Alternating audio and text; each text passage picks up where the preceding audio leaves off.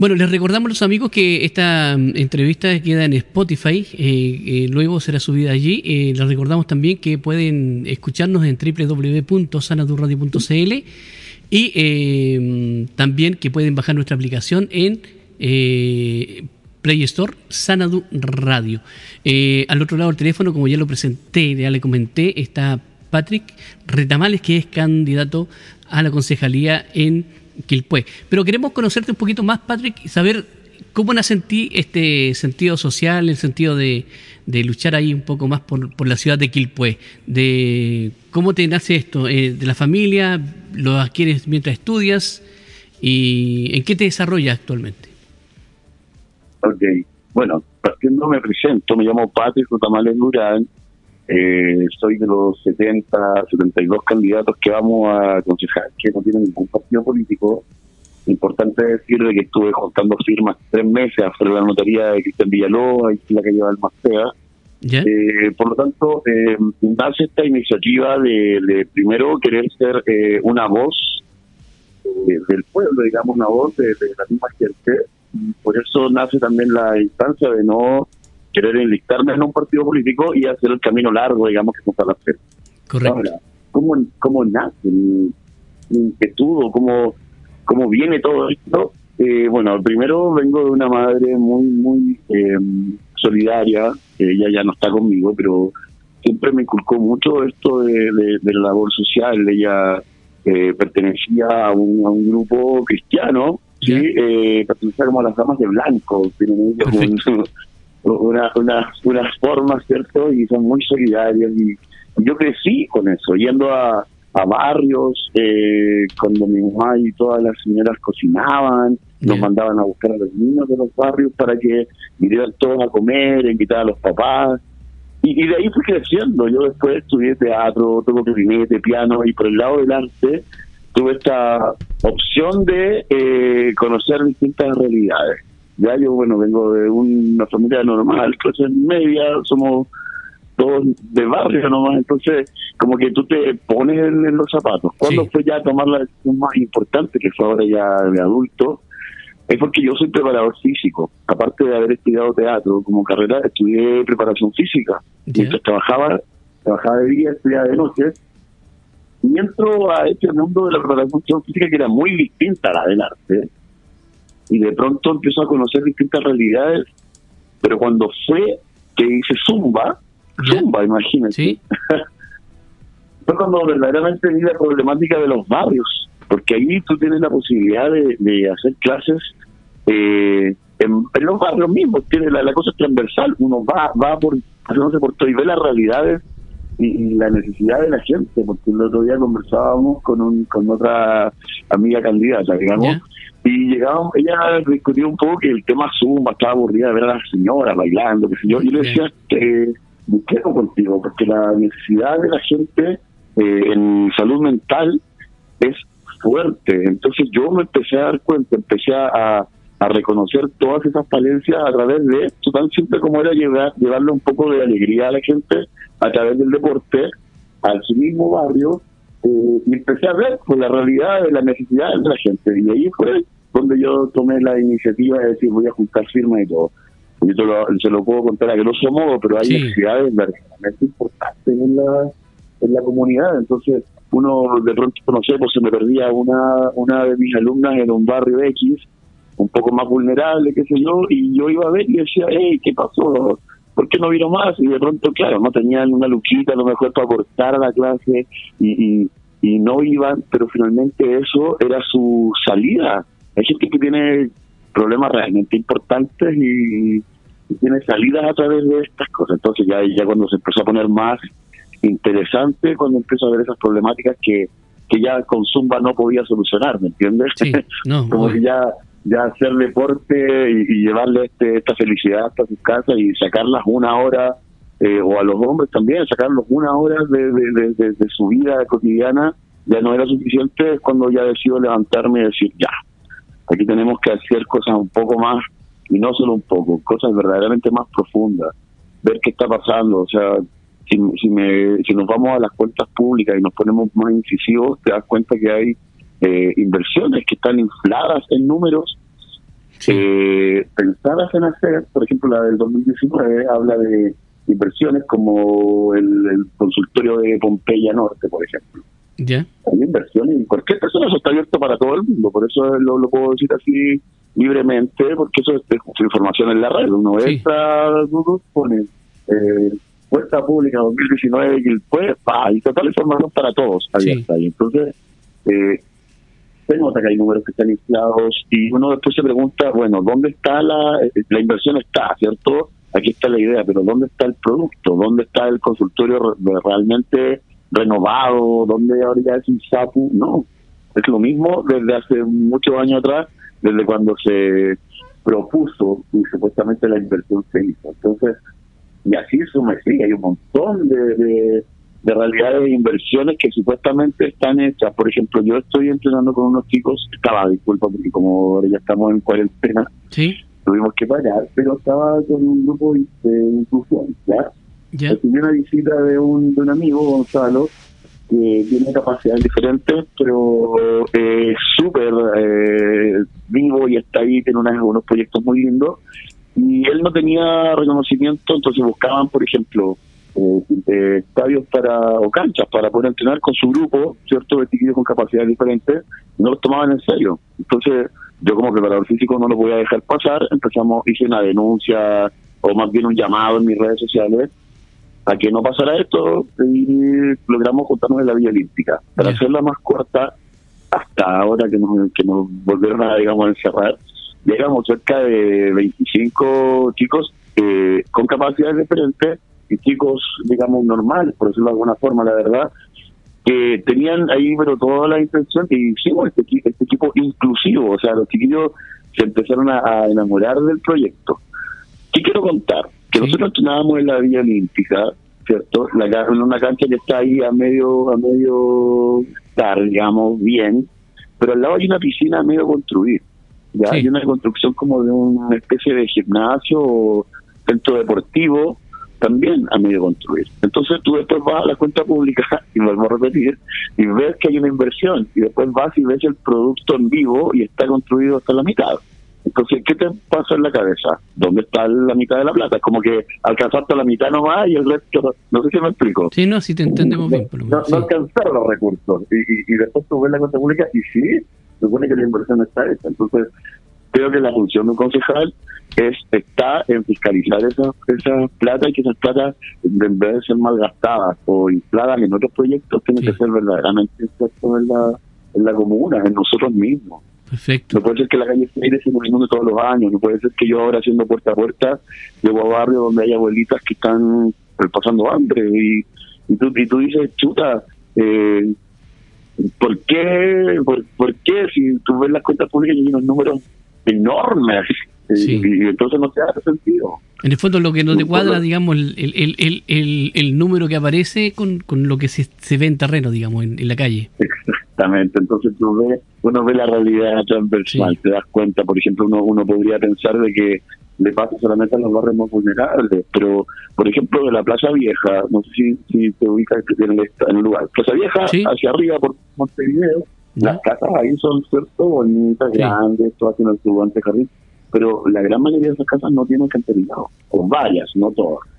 Entonces, te preguntas, hey, así que claro, tú miras unas casas bonitas y piensas, no, ellos están todo bien, pero no, pues, no tienen alcantarillado.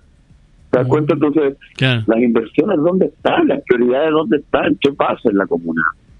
Correcto. Ciudad, ciudad dormitorio, pero ya ya no ya no es ciudad dormitorio solo para que sea eh, relajo y que sea puro tranquilidad, sino que de verdad nos querían dormidos conmigo. ¿Me entiendes? Oye, Entonces, ahí, sí. digo, ahí nació mi instancia de, postularme como candidato independiente. Creo que de los ocho eh, concejales que están en el Consejo es fundamental que haya uno que no tenga un partido político atrás a quien deberle favores ni darle explicaciones. Por lo tanto, cuando hayan proyectos que firmar o que ver o que estudiar, eh, poder mirarlo desde la mirada del pueblo y no desde la mirada de un partido político que te va a decir, hey, porque todos sabemos, estamos claros que los partidos políticos son empresas, ¿cierto? Hay, hay dinero y empresarios atrás, por lo tanto, hay intereses creados. Yo me levanté en mi pasaje de Belloto Norte, vivo en la Villa Oasis, y nada, eh, eh, investigando, yo obviamente estudié en la universidad, yo mismo me pagué mis carreras, pero eh, insisto, cualquier persona que tenga dos dedos de frente, que quiera luchar y tenga cuarto medio, y tenga una vida para el Estado bien, eh, digamos, dentro de los parámetros, puede postularse a ser concejal y puede levantar su voz. Por supuesto. Es súper importante que la gente lo sepa.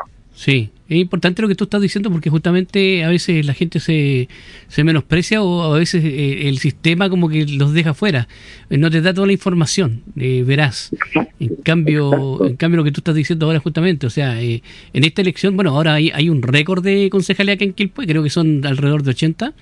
Eh, y, pero eh, en sí, digamos que esto también demuestra un poco el interés de que Chile despertó, porque anteriormente no, no eran los mismos de siempre, se mantenían 14, eh, 12 años en el poder y estaban ahí generando, digamos, eh, la, la, misma política de todos los tiempos. Entonces, pero creo que desde el estallido social, creo que esto también despertó el espíritu de la gente eh, que está independiente, que estaba en, un, en, en, una esquina, que no hacía nada no se atrevía y hoy se atreven.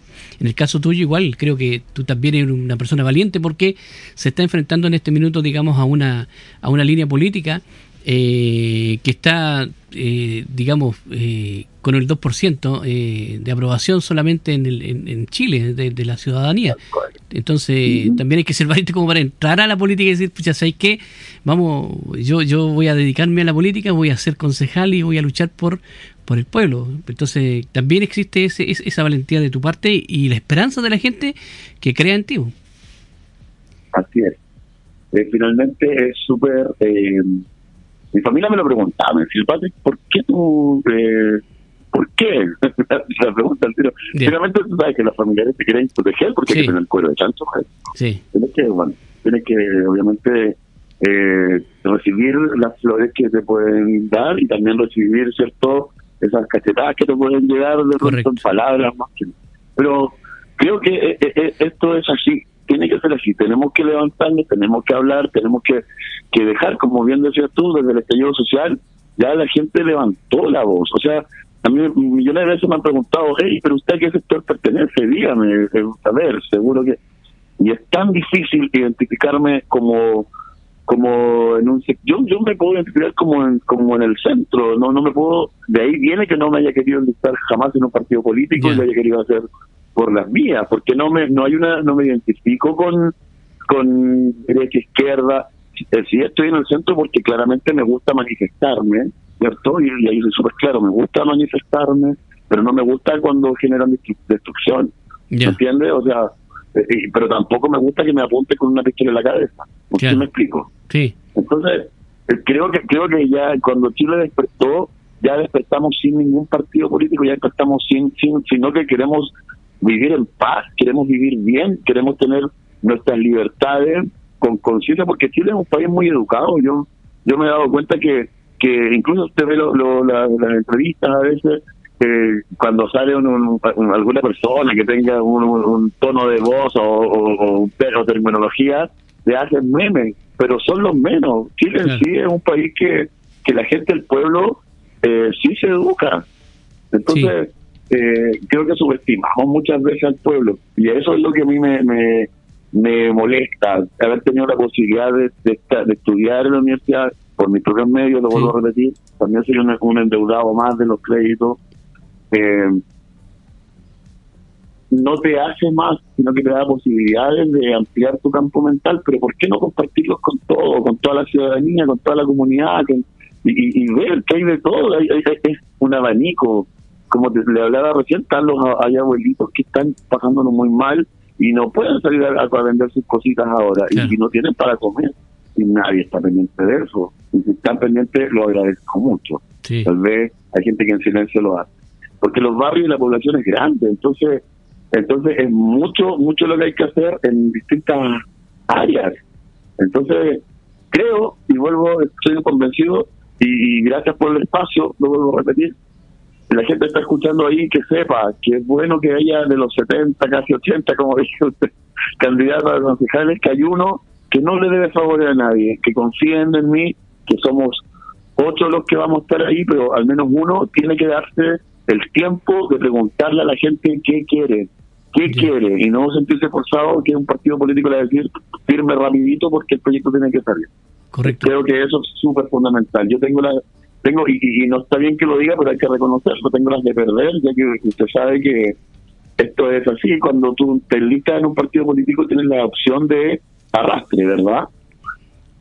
Sí, sí, claro. O sea, cuando estás en una lista, digamos.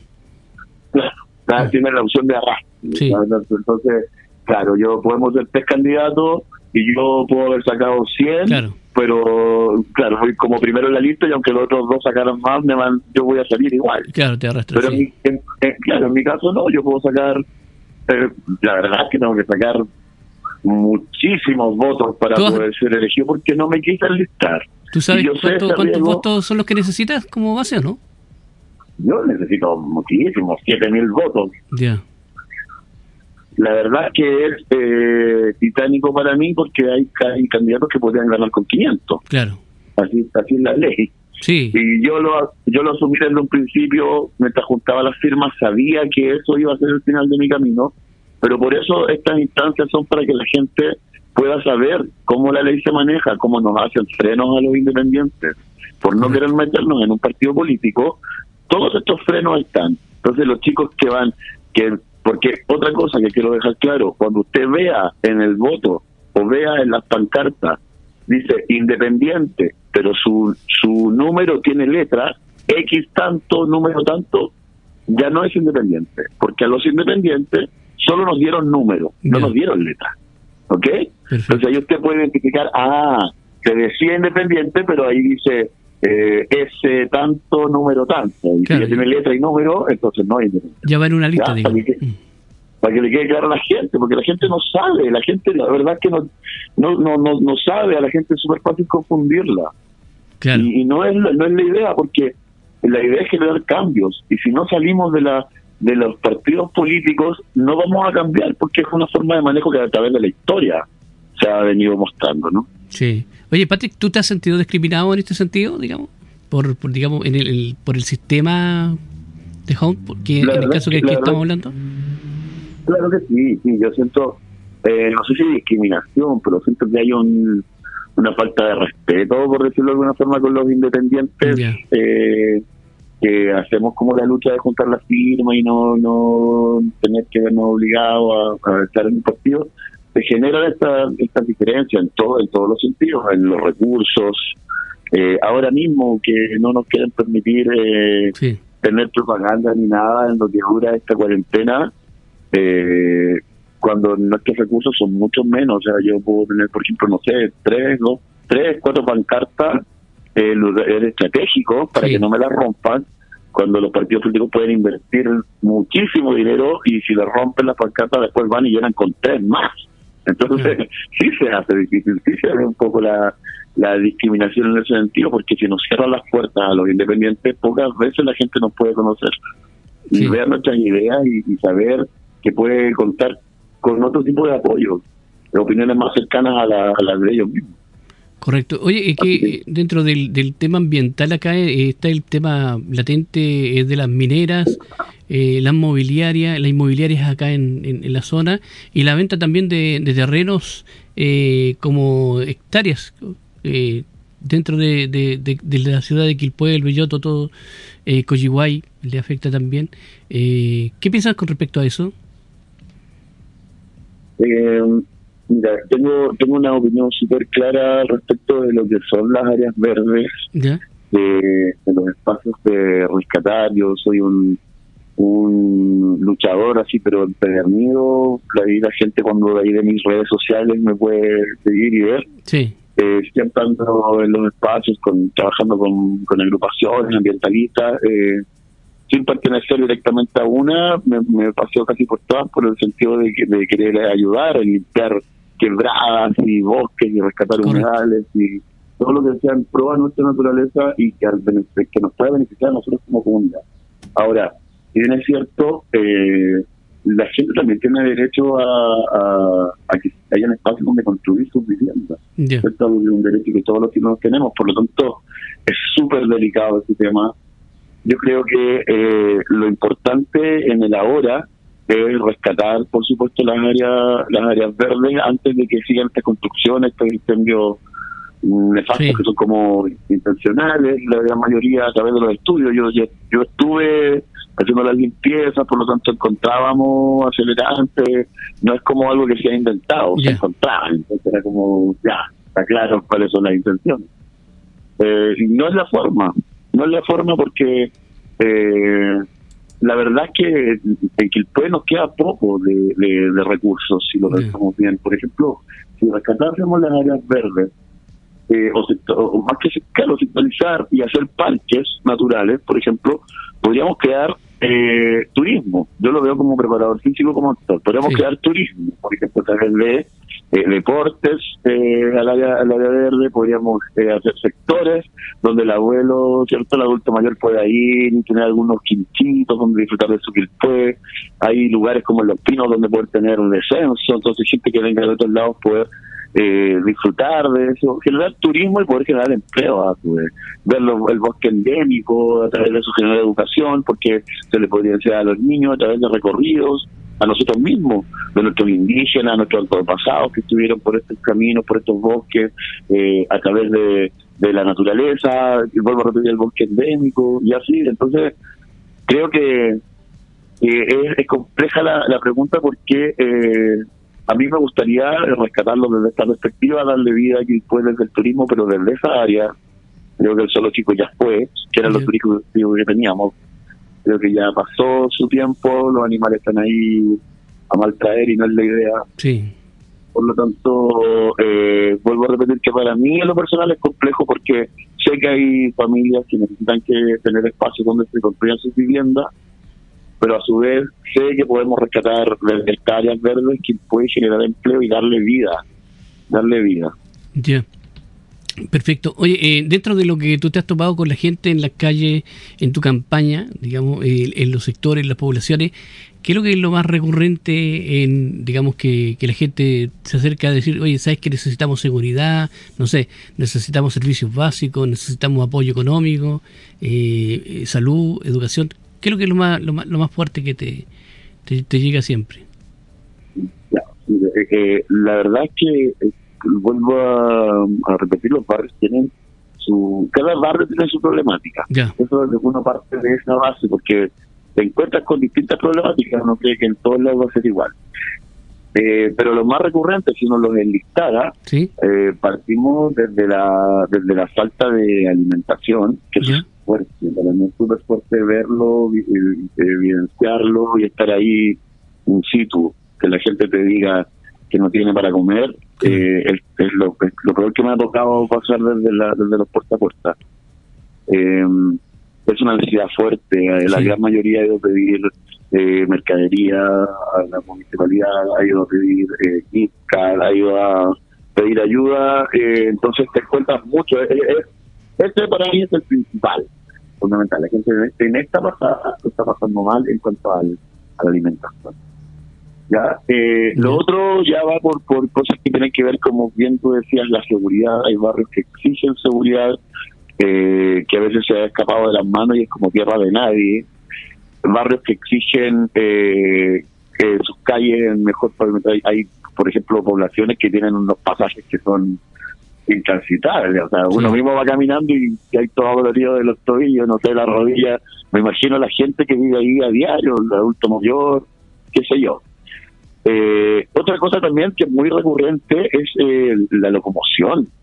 Curiosamente hay, hay barrios que, tienen problemas de locomoción, pueden estar tranquilamente 20 minutos esperando locomoción. Para, para entonces tienen que hacer de su calidad de vida un poco más, por ejemplo, levantarse más temprano, por ende eh, eso implica que después durante el día están más cansados antes de que termine la jornada laboral. Sí solamente porque la locomoción es mala, no no no llega.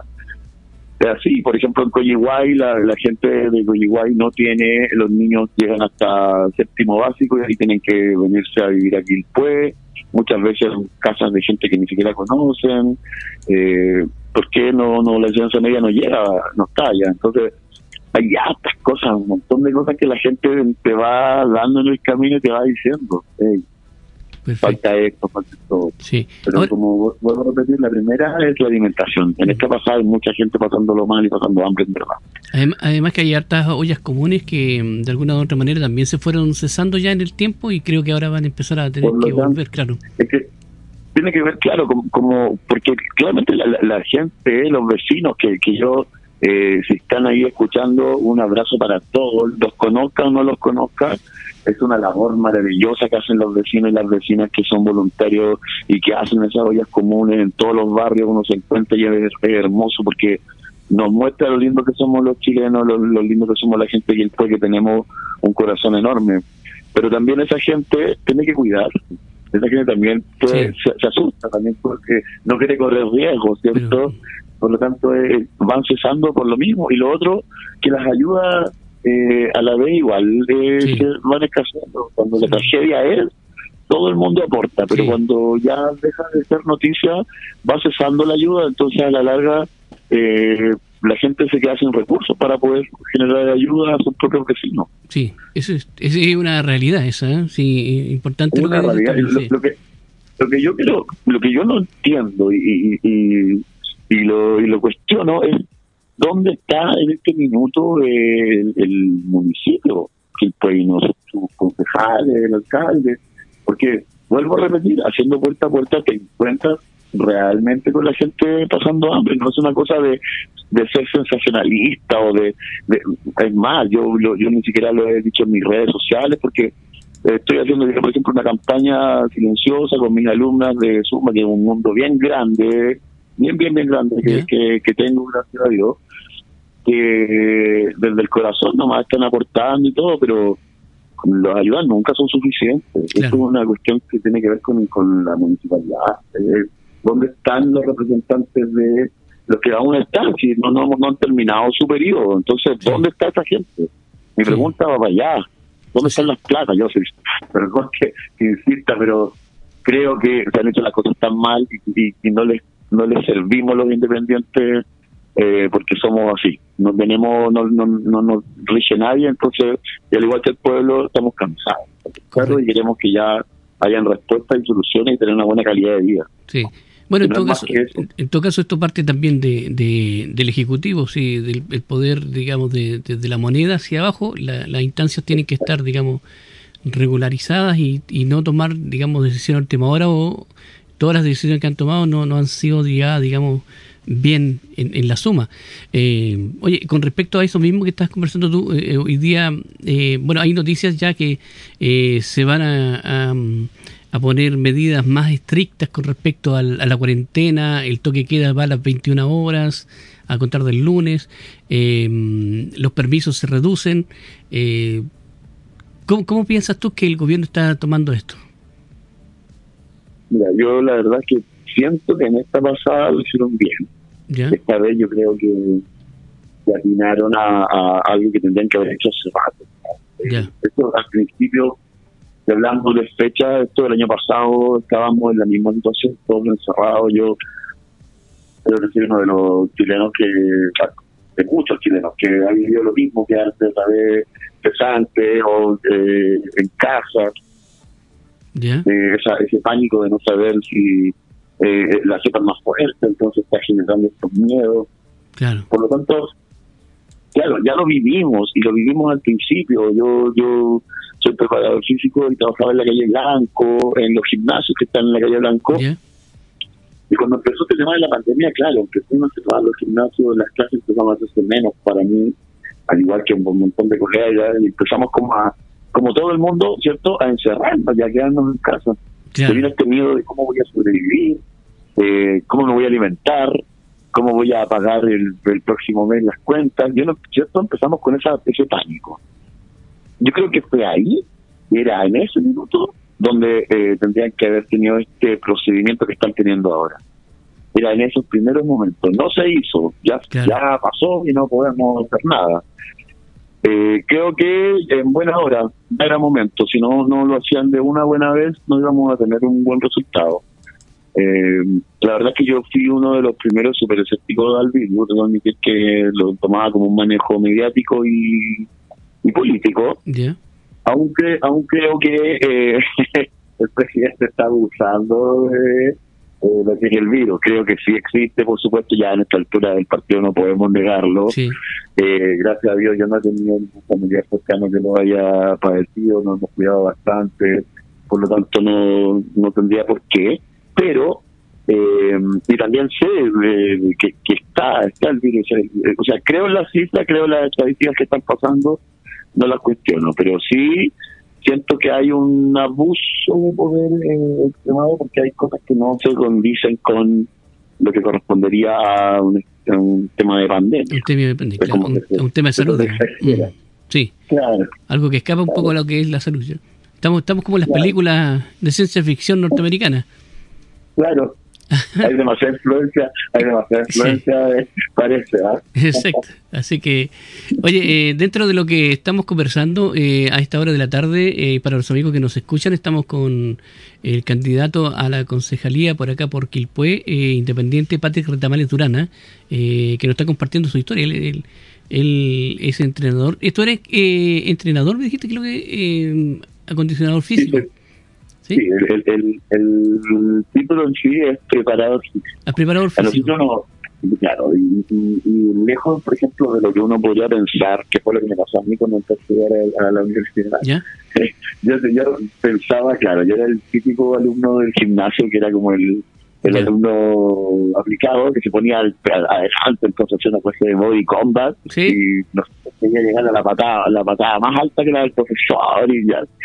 Y, cuando empecé a estudiar esta carrera yo dije bueno yo tengo las condiciones siempre estaba allá adelante entonces creo que puedo hacer cuando llego a estudiar la carrera me doy cuenta que no tenía nada que ver. Como que el ramo físico y de entrenamiento eran dos veces a la semana versus todo lo teórico laboratorios, y entonces ya empezaron a ver a la eh, la gente ya no es un alumno, termina siendo un paciente. Ya, perfecto. Entonces tú ves a las personas como un paciente, ¿entiendes? Obesidad mórbida, eh, atrofia muscular, eh, problemas a la cadera, entonces empiezas a ver otras cosas que no tenían que ver, nada nada que ver con ser el instructor que está ahí eh, entrenando a las personas, era otra cosa, nada que ver. Y me encantó, me enamoré. Mira qué bien. Aparte, eres, aparte eres actor también, ¿no? Claro, claro. De, de, niño me gusta el arte. Yo, como les contaba al principio, toco clarinete, piano. Eh, mi papá es músico. De mi papá es militar, la verdad. Eh, fue el timbalero, no sé si la parada militar alguna vez. ¿Han visto que va con los, en los caballos y lleva la rueda en los pies? Ya, no, no, no, no, no me he percatado de eso, pero, pero hemos visto la Esos son los principales, bueno, él es mi hijo. Yo crecí con esta formación eh, militar en el sentido de los valores, los principios. Eh, sin embargo, a mí siempre me gustó el arte, me gustó esta, esta otra rama, por lo tanto yo siempre eh, atesoré y valoré y amé todo lo que me entregaron mis papás con estos valores y principios que son fundamentales para la vida de un ser humano, sin embargo, nunca nuestros pensamientos, al menos políticos, fueron iguales. Ya. Ya, nunca nunca no, no, no pudimos ahí alinear en nuestros pensamientos al 100% porque nos dictaban de lo que yo sentía o pensaba. Ya, y como mi mundo era más relacionado al arte, apenas pude salir del colegio, pum, me puse a estudiar teatro y ahí mi mundo cambió y ahí ya me hice cargo de mi vida 100%.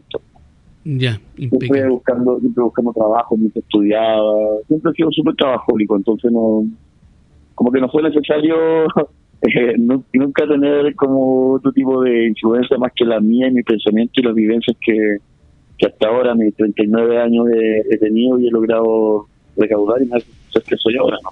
Perfecto. Oye, ¿tú eres soltero? ¿Casado? Soltero. Soltero, ah, ya, eres soltero. Ya. Perfecto. Oye, dentro de, de lo que se viene, ¿tienes esperanza en la nueva constitución? ¿Tienes esperanza en la nueva constitución, digamos, en que se produzcan cambios fundamentales acá en Chile? Mira, la verdad es que sí, yo, yo tengo toda la...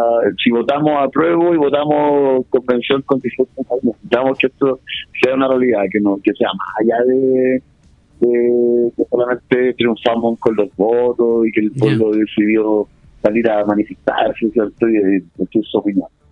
Eh, tiene que de verdad haber cambio ahí, ahí la ley está está muy muy mal hecha, conviene solo a algunos, no, no, no perjudica a la mayoría de los chilenos. Entonces, eh, y hay un montón de temas, entonces sí o sí nos tiene que beneficiar. Tengo fe, creo que, y, y, la gente que esté ahí al otro lado escuchando, por favor piense bien en el, en el constituyente que va a votar, eh, vea bien su historial, por supuesto, hay muchos que se han salido de partidos políticos para eh, hacerse los independientes, pero tienen una historial atrás. Entonces, no no por, no por salirse del partido político van a ser otras personas o van a pensar de otra manera. Entonces, eh, eso es súper importante que la gente lo, lo vea. Yo tengo tengo fe, hay que tenerla, no, no no nos queda de otra. No tenemos no tenemos lamentablemente para poder tener democracia no nos queda otra que confiar ¿cierto? Y, nosotros mismos eh, poder estar y participar. La forma más, más eficiente ya la hicimos, ya logramos que pudiera existir eh, esta instancia de la nueva constitución. Ahora es importante votar por personas que de verdad nos vayan a representar. Perfecto. Ahora ah, ya estamos casi por terminar la entrevista. ¿Qué le dirías a la gente que, te, que nos escucha, que te va a escuchar en Spotify con respecto a, a para que voten por ti?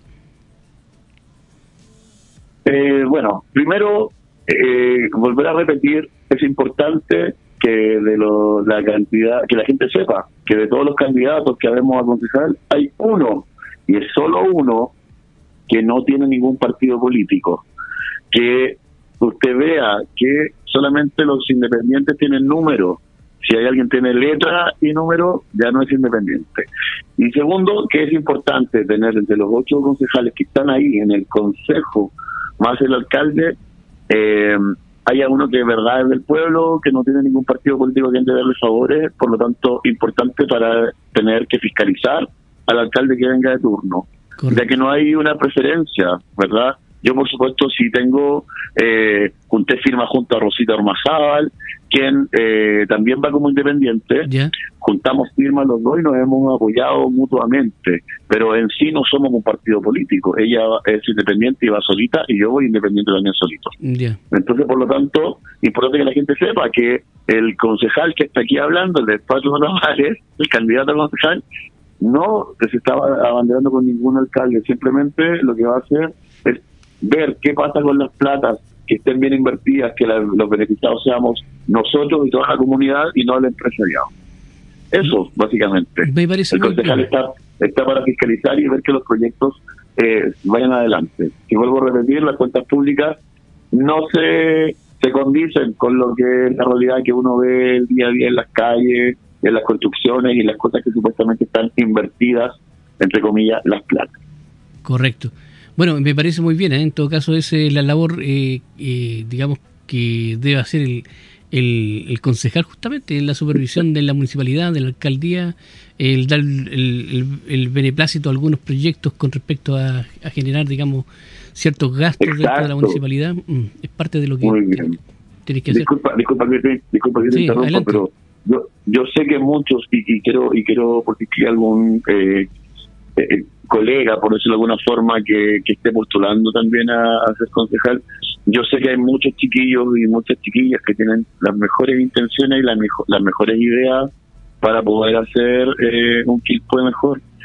Pero pero lamentablemente eh, es sabido que el partido político después te la, te la cobra. Por algo te deja listarte en su lista como independiente, pero es para poder generar eh, confianza en la gente, pero te la va a cobrar igual. Y eso es una lástima, porque la intención del concejal queda hasta ahí y el proyecto que le prometió a la gente que le iba a ayudar a que se desarrollara no llega a buen puerto, porque los proyectos que se firman siempre son en beneficio del entonces el concejal puede ir con, con intención de decir, hey, ¿sabes qué? Yo quiero priorizar este proyecto de la calle tanto, del barrio tanto, porque los vecinos de ahí me apoyaron todo el tiempo y, lucha, lucha, lucha. Pero esto lamentablemente hasta ahora ha sido manejado así. Entonces eso no tiene que cambiar. Perfecto, pues Patrick. Eh, nosotros queremos agradecerte el tiempo, la disposición eh, y eh, desearte también lo mejor, o sea, eh, que te vaya bien. Es una lucha bastante grande, pero fíjate que hay, hay David en todos lados que derriban la coleta a veces. Así es. Así que mm, te queremos animar y decirte que los micrófonos de sonadurradio.cl están abiertos para cuando tú necesites algo. Y eh, esperamos que vuelvas como concejal también. pues Ok, sería maravilloso. Muchas, muchas gracias. Eh, ¿puedo, ¿Puedo hacer una invitación? Pero claro. Tómate todos Eh, los bueno, que lo- quieras hay para despedir. Los dejo a todos y a todas invitados para esta tarde a las 7 de la tarde, 19 horas.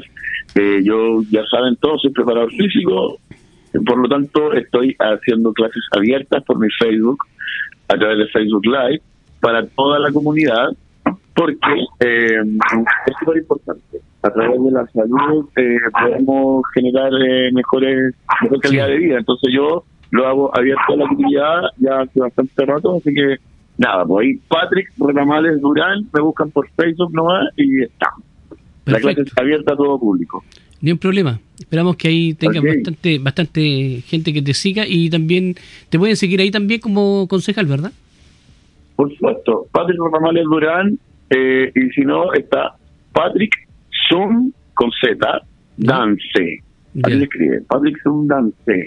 Es Zoom Dance, una mezcla, una Sí. fusión ñoña que hice de Zumba y danza. Ya. Me parece bien. Bueno, amigo Ok, mío. Bueno, ahí a través de la red van a ir viendo. Yo a veces hago tutoriales de tango espectáculo también para, para adulto mayor ahí si quiere sumar. Para Ya, los pues. chiquillos también, ¿ah? Perfecto, no, ni un problema. Ahí, ahí a lo mejor vamos a tener contacto también ahí contigo una vez que estés más desocupado y todo el asunto. Pase todo esto ya de, la, de la, de la, digamos, de las elecciones y todo. Eh, mientras tanto hay que cuidarse, hay que cuidarse, así que Hay que cuidarse. sí. Bueno, caso nomás. exactamente. Patrick, te agradecemos el tiempo, un abrazo a la distancia y recuerda que esto va a estar en Spotify el día de mañana. Ok, muchas gracias a ustedes. Eh, muy a- muy amena la conversación. Muchas gracias por dejar expresar, a, por dejarnos que podamos conversar y expresar todas las ideas y que la gente nos pueda conocer. Es maravilloso el espacio. Eh, es para eso para eso existe Sana Tu Radio, una radio ciudadana e, e independiente. Bueno, amigo, Buenísimo. que estés bien. Gracias, un aplauso pues. y un abrazo a la distancia. Igual para ti, abrazos Ya, para gracias. toda la gente que haya estado escuchando también. Chao, chao. Chao, chao.